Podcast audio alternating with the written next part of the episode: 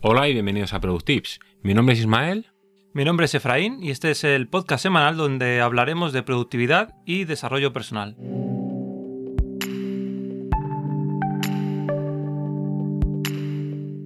Olvidar citas importantes, sentirte desbordado, perder el tiempo en cosas sin importancia, todo esto suelen ser síntomas que indican que no estás usando una lista de tareas o que no lo estás haciendo de forma correcta. En el episodio anterior os dimos 20 tips para la gestión del tiempo. Y precisamente el primer tips era hacer listas. En el episodio de hoy desarrollaremos mucho más ese tema. Yo en mi caso las listas las llevo utilizando mucho tiempo, quizás más de 15 años, y sobre todo fue cuando entré en una consultoría y la verdad que los proyectos se acumulaban, las tareas y también pues eh, distintos frentes se abrían y se me empezaban a mezclar tanto las tareas laborales como las personales a un nivel bastante alto.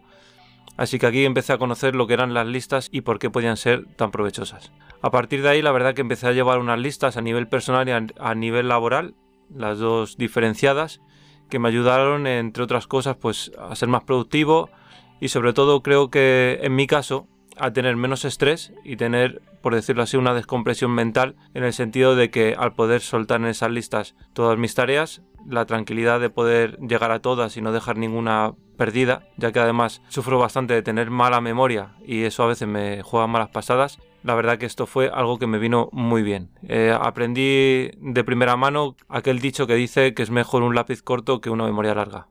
Esta ha sido mi experiencia de forma muy muy resumida, por supuesto, pues ya que han sido muchos años. Pero ahora cuéntame, Isma, cuál ha sido tu experiencia. Bueno, pues yo la verdad que el uso de listas también llevo muchos años eh, haciéndolo. Como alguna vez he comentado, yo trabajaba a nivel de consultoría, sobre todo en la gerencia de concesionarios, y eran tantas las tareas que para mí me resultaba imposible acordarme de todo.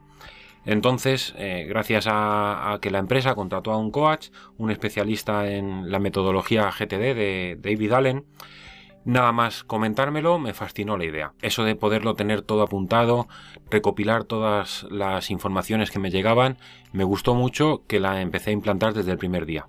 Al principio utilizaba una libreta tipo Moleskine, donde apuntaba todas las tareas y, la verdad que me pasaba apuntando. Ahí apuntaba todos mis proyectos a corto plazo, a largo plazo, metas de futuro, apuntaba todo, la verdad es que apuntaba todo. Seguía la, metodología GTD de una forma muy estricta.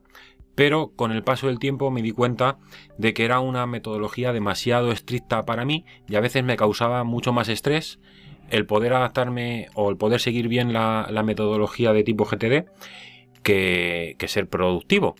Muchos evangelistas del GTD se tirarán de los pelos con esto. Entonces lo que hice fue adaptar la filosofía de GTD a mi forma personal de, trabajo.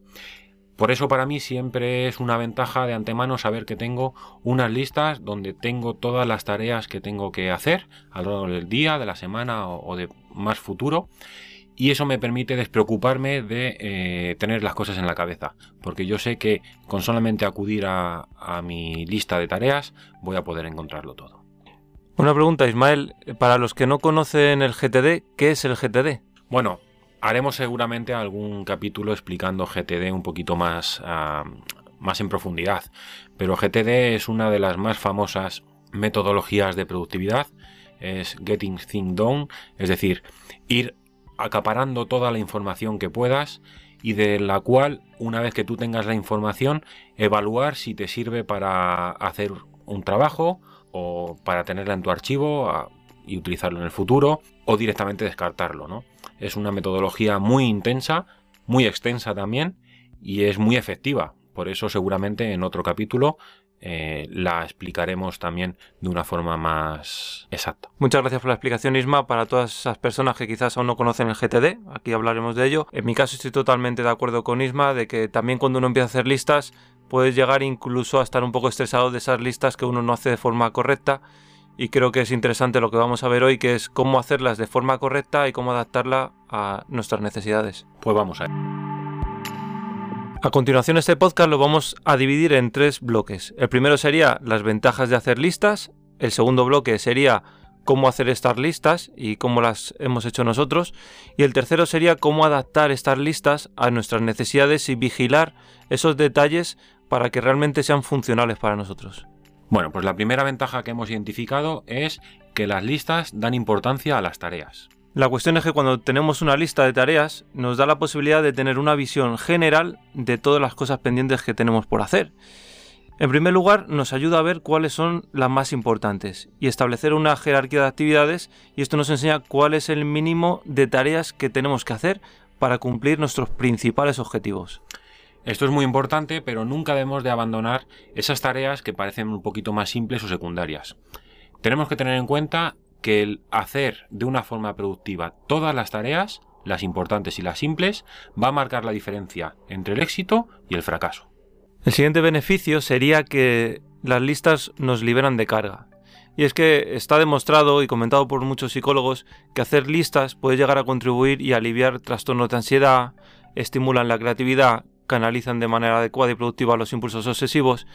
Y es que las listas al final estimulan la capacidad de organizar, establecer prioridades y determinar los pasos necesarios para lograr una meta lo que con frecuencia suele ser el factor que bloquea muchas veces nuestro camino hacia la realidad, ya que a veces tener tantas cosas en la cabeza y no tenerlas ordenadas puede llegar a bloquearnos por completo y hacer que todos estos beneficios que hemos comentado desaparezcan. Sí, porque muchas veces la falta de claridad en cuanto a qué cosas tenemos que hacer, cuáles acciones son las necesarias o incluso cuál es el siguiente paso tras terminar una tarea, muchas veces eso puede provocar grandes impedimentos para que directamente la desarrollemos. Por eso, si nosotros tenemos una lista de tareas, solamente con acudir y concentrarnos en la lista que toca, mejor dicho, en la tarea que toca, vamos a ser mucho más felices y más productivos.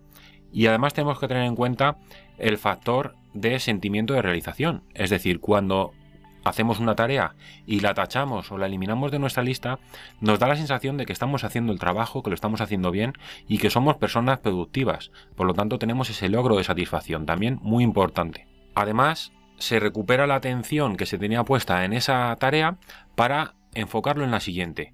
Por lo tanto, vamos a poder trabajar de una forma plena en cada tarea de forma independiente.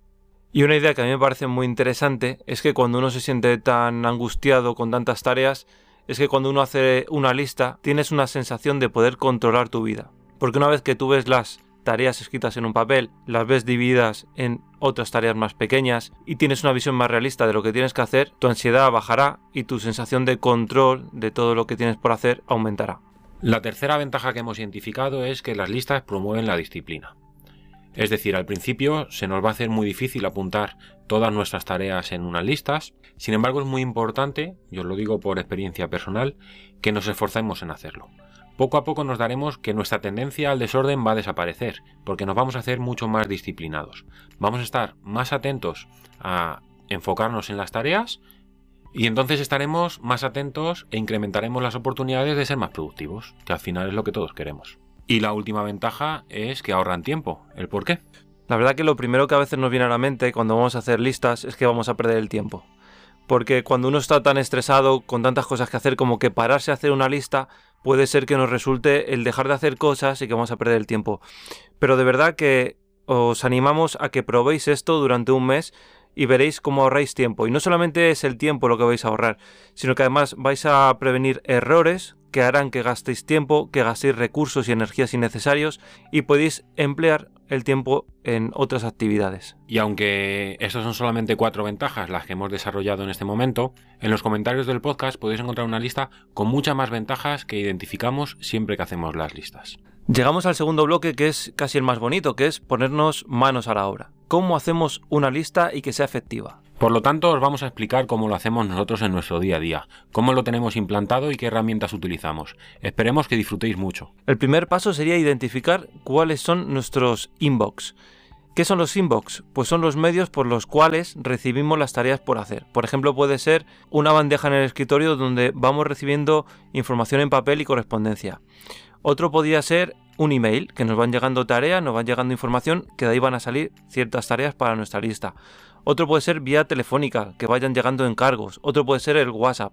O puede ser mensajería instantánea. Al fin y al cabo es cualquier medio por el que nos llegan tareas. Lo que tenemos que hacer es organizar las tareas. Por lo tanto, esa tarea que nos ha entrado por nuestro inbox, llevarlo a la lista de tareas correspondiente. Una vez que está en la lista, tendremos que trabajar con esa lista. Tenemos que ver esa tarea que va a requerir de nosotros.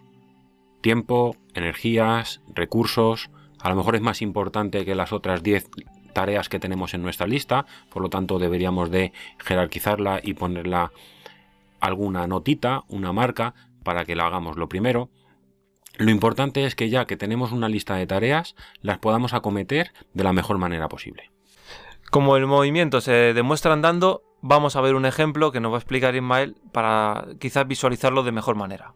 Imaginar que estáis en vuestra casa trabajando con el ordenador, estáis realizando un proyecto de relativa importancia que tenéis que presentar en un par de días en vuestro trabajo.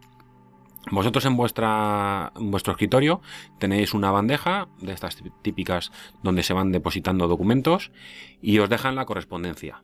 Uno de los documentos que os dejan es el catálogo de publicidad del supermercado y otro es una factura de la luz, por poner un ejemplo. Una vez que identificáis la documentación que os han dejado, rápidamente veis que la publicidad no requiere ningún trabajo, por lo tanto lo tiráis y sin embargo la factura pues sí que va a requerir ciertas tareas. ¿Qué tareas pueden ser estas? Bueno, pues lo primero es verificar que el importe sea de acuerdo a la realidad, no que os vayan a cobrar a lo mejor un importe que no tiene sentido. Otra tarea que podéis hacer es verificar si vais a tener dinero suficiente para hacer el pago. Y otra tarea es pues ver la fecha límite del pago de esa factura. Recordar que estabais haciendo un proyecto importante para vuestro trabajo. Por lo tanto, no tendría mucho sentido que dejéis todo, ese proyecto importante, para pagar una factura que a lo mejor la tenéis que pagar en 15 días vista. Por lo tanto, lo que haríamos sería llevar ese proyecto, que sería pagar la factura, a nuestra lista de tareas. Porque en otro momento, cuando estéis haciendo vuestra revisión diaria o semanal de las tareas necesarias, va a ser el momento de poder acometer esa tarea. De esa manera, lo primero es que no vamos a dejar lo que estamos haciendo para pagar la factura. Tampoco lo vamos a tener en nuestra cabeza de una forma constante tengo que pagar la factura, tengo que pagar la factura, que no se me olvide, mientras que estamos haciendo otras cosas, porque no nos vamos a concentrar ni en trabajar bien y vamos a estar ocupando nuestra cabeza con cosas que no son importantes en ese momento. Y por otro lado, cuando llegue un mejor momento, podremos acometer esa tarea de pagar la factura de una forma más productiva. En resumidas cuentas, esto sería un poco la gestión de una lista de tareas. Es cierto que lo podemos complicar todo lo que queramos. Por ejemplo, si le asignamos a esa tarea un tiempo, vamos a decir 15 minutos, pues lo vamos a poder cuadrar a lo mejor entre reunión y reunión en el trabajo y vamos a que tenemos esos 15-20 minutos libres y lo vamos a poder hacer. También lo podemos eh, aplicar un contexto, como pudiera ser cosas relativas a la casa. Entonces, cuando tengamos que trabajar todas las cosas relativas a la casa, nos aparecerá esa lista que era pagar la factura o incluso unas energías, es decir, cuando como es una tarea que va a emplear o va a necesitar muy poca energía de nosotros, podemos aprovechar y hacerlo con ese contexto o esa etiqueta de energía baja porque no nos va a requerir mucha energía. En definitiva, que la lista nos va a ayudar a identificar cuándo es el mejor momento para acometer la tarea de pagar la factura. Llegados a este punto podríamos pensar, ¿esta lista de tareas solamente las podemos hacer en papel y lápiz? Por supuesto que no. Estamos en la era digital y ahora os vamos a comentar un poquito cuáles son algunas de las herramientas que nosotros hemos utilizado y que nos parecen más interesantes. Yo en mi caso, sobre todo estoy utilizando Trello. Trello la verdad que es una herramienta bastante simple y a la vez compleja que puedes llegar a desgranar grandes proyectos, pero también te puede servir para hacer una lista de tareas bastante sencillita y puedes cambiar de tableros. ¿Qué quiere decir esto? Puedes tener distintas listas, una por ejemplo que sea de trabajo, otra que sea de familia, otra que sea algún proyecto que tengamos con algún amigo, como en este caso el podcast que tengo con Ismael, y ahí dentro tenemos nuestras tareas. Y ya tenemos además distintos entornos identificados y las tareas totalmente organizadas. Y por supuesto, pues es una herramienta que tenemos sincronizada con todos nuestros dispositivos de forma muy sencilla y además también tiene aplicación nativa para PC por lo cual podemos tener instalada y tener un entorno bastante profesional. Otra cosa que he utilizado mucho también son las tareas del iPhone, que comentándolo con Ismael, la verdad que ha pegado un cambio muy bueno con las últimas actualizaciones, es súper completa, pero creo que de este tema Ismael os puede ayudar un poquito más. Es cierto, tal como dices, que eh, gracias a la nueva actualización de la aplicación de recordatorios de Apple, como ha mejorado tanto, yo ya me he limitado a utilizar solamente esta aplicación. Anteriormente utilizaba papel, cuando di el salto al formato electrónico utilicé aplicaciones como Todoist o como puede ser OmniFocus, pero ahora me he limitado a utilizar solamente todo lo que viene en el ecosistema de Apple. Una aplicación muy parecida para aquellos que no utilicéis Apple sería la de tareas de Google. Funcionan exactamente igual. Te permite hacer todas tus listas, todos tus proyectos, le puedes poner fechas de vencimiento, le puedes poner descripciones, puedes programar las tareas para que se repiten todas las semanas, todos los meses, puedes marcar con importancia, pues la típica eh, asterisquito, una admiración, dos admiraciones o tres admiraciones. Está muy completa. Bien utilizada, pues te va a servir para gestionar todas tus tareas de una forma muy eficiente y muy productiva. Sabemos que hay muchas herramientas muy interesantes sobre productividad para, el iPhone, para, para, todo lo que es Android, para PC, para Mac. Entonces haremos un capítulo específico hablando de las aplicaciones más interesantes y desgranando un poquito cada una de ellas sus puntos fuertes para ver cuál es la que más se adapta a nuestras necesidades. Y esto nos lleva al último bloque que decíamos que era cómo podemos analizar y mejorar nuestro sistema.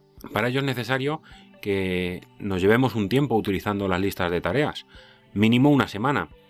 Por eso, en el próximo capítulo del podcast, nos gustaría que nos dijerais qué os ha parecido, qué cosas habéis utilizado y qué cosas os gustaría que tuviéramos nosotros en conocimiento para poderlo implantar. A lo mejor hay cosas que nosotros no hacemos y a vosotros os funciona muy bien.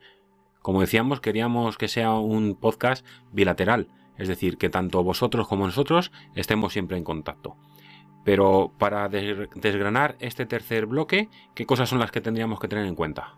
Efra, ¿nos dices alguna?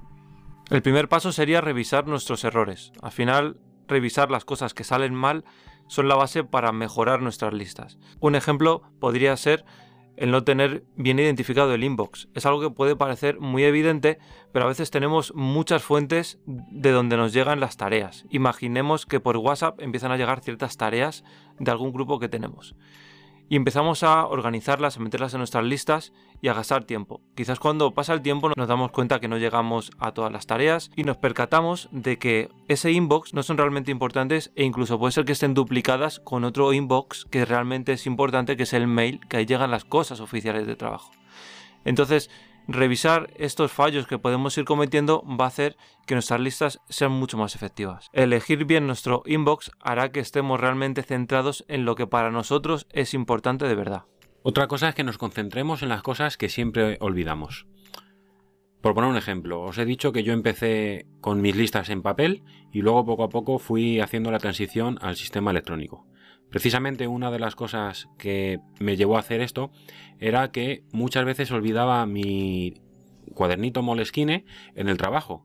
Por lo tanto, cuando apuntaba cualquier tarea que fuera a nivel personal o, de mi casa, no me acordaba perfectamente de qué era lo que tenía apuntado.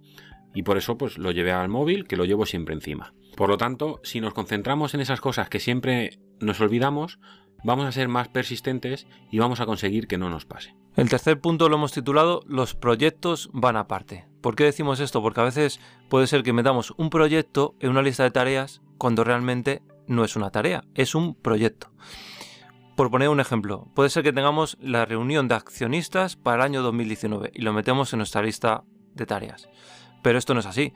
Vamos a tener que hacer llamadas, conseguir documentos, revisar las fuentes y muchos otros pasos que pueden ser esenciales a la vez y fáciles de olvidar, por lo cual tenemos que realmente ese proyecto desglosarlo en distintas tareas y ahí ya sí que tendríamos esas tareas importantes en, nuestra lista de ese proyecto. Esto por supuesto está enfocado a todo tipo de personas. Por ejemplo, se puede enfocar no solamente a un ejecutivo, sino a cualquiera de nosotros que nos vamos a ir de vacaciones no solo vamos a poner irnos de vacaciones, eso sería el proyecto, pero ahora tenemos la tarea de quizás sacarnos el pasaporte o renovarlo, preparar el coche si vamos a ir en coche, cambiarle los neumáticos, pedir las vacaciones en el trabajo. O sea, vamos a tener muchas tareas, así que es importante tener ese cuidado de no ir metiendo proyectos en la lista de tareas. Y por último, lo que viene siendo nuestra metodología es adaptar la lista de acuerdo a nuestras necesidades. Como hemos dicho en distintos episodios, todas las personas somos un mundo, cada una somos distintas de otras. Por lo tanto, lo que a mí me funciona puede ser que a ti no te funcione. Pero es más, es que mis circunstancias hace un año eran distintas a las de este año. Por lo tanto, lo que hace un año me funcionaba puede ser que ahora no me funcione. Por lo tanto, siempre tenemos que adaptar nuestra lista de tareas de acuerdo a nuestras necesidades. Queremos que nuestras listas de tareas trabajen para nosotros y no nosotros para nuestras listas de tareas. Bueno, pues hemos terminado este primer capítulo de la serie 20 tips para la gestión del tiempo. Esperemos que os sean muy útiles nuestros consejos. Queremos daros las gracias porque estamos teniendo una aceptación que no nos esperábamos. Hemos recibido mensajes por Twitter, también muchas gracias a la gente del grupo de Telegram que también están ahí apoyándonos y se han suscrito. Y os animamos a que si os ha gustado este podcast, nos deis vuestra valoración de 5 estrellas y como hemos dicho al principio, queremos que nos dejéis vuestro feedback de cómo estáis aplicando en vuestra vida estos consejos y algunos que no conozcamos para que nosotros también podamos aprender de vosotros. Estamos incluso valorando la opción de que nos mandéis audios con vuestras recomendaciones, con vuestras experiencias y podamos hacer un capítulo exclusivamente que sea una conversación entre vosotros y nosotros, de la cual seguramente saquemos mucho partido y disfrutemos todos juntos mucho.